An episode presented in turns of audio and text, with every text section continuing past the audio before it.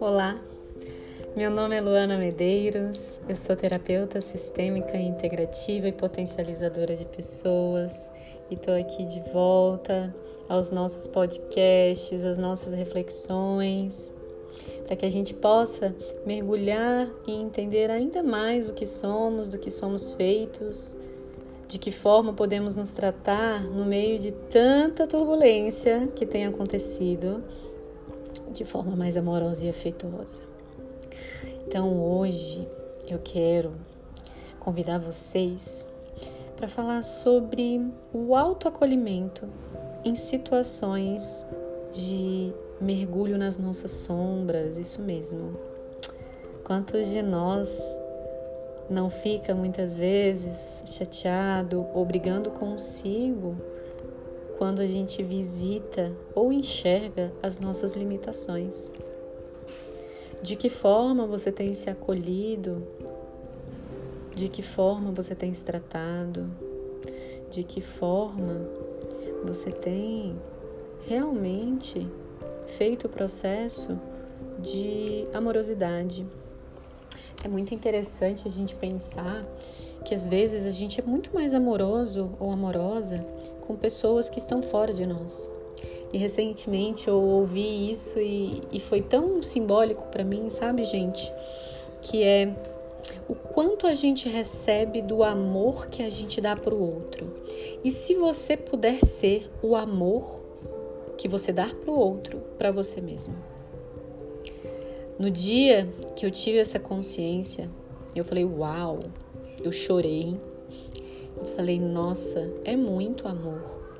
Por que, que a gente se dá tão pouco?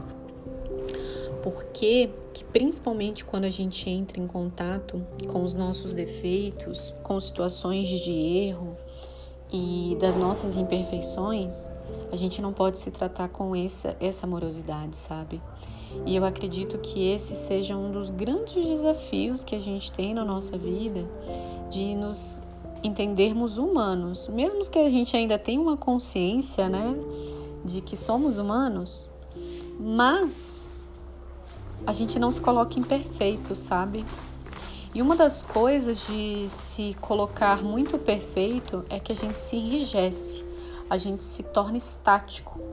E nas nossas certezas, nada pode ser modificado, a gente se torna rígido, rígida. E na rigidez, gente, como que vai ter uma mudança amorosa?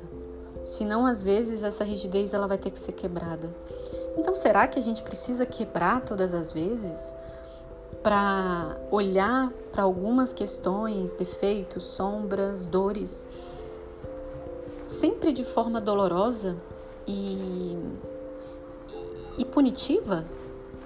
Eu, de coração, entendo que quanto mais maleáveis, flexíveis e abrindo o espaço interno para as nossas imperfeições, e aqui eu não estou falando de comodismo, né? Não é um lugar onde eu vou permanecer e passar a mão na minha cabeça.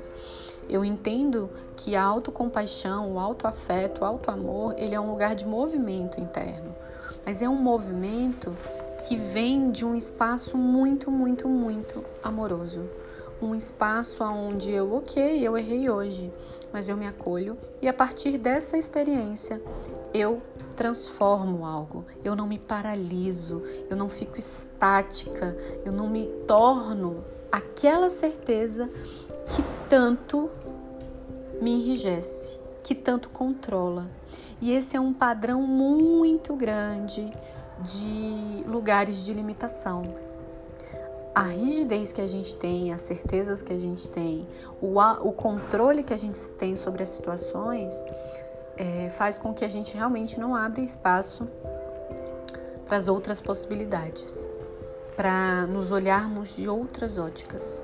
Então, meu convite para vocês hoje é: se olhem com amorosidade, deem espaço para as sombras de vocês serem vistas de um espaço de afeto um espaço de afeto consciente e realista de uma mudança, mas que não te coloca sempre num lugar de menos, de menos valia, de nunca poder ser melhor, né? Porque aí a gente entra muito nas questões do drama, do trauma, aonde eu não saio daquele lugar e eu me puno.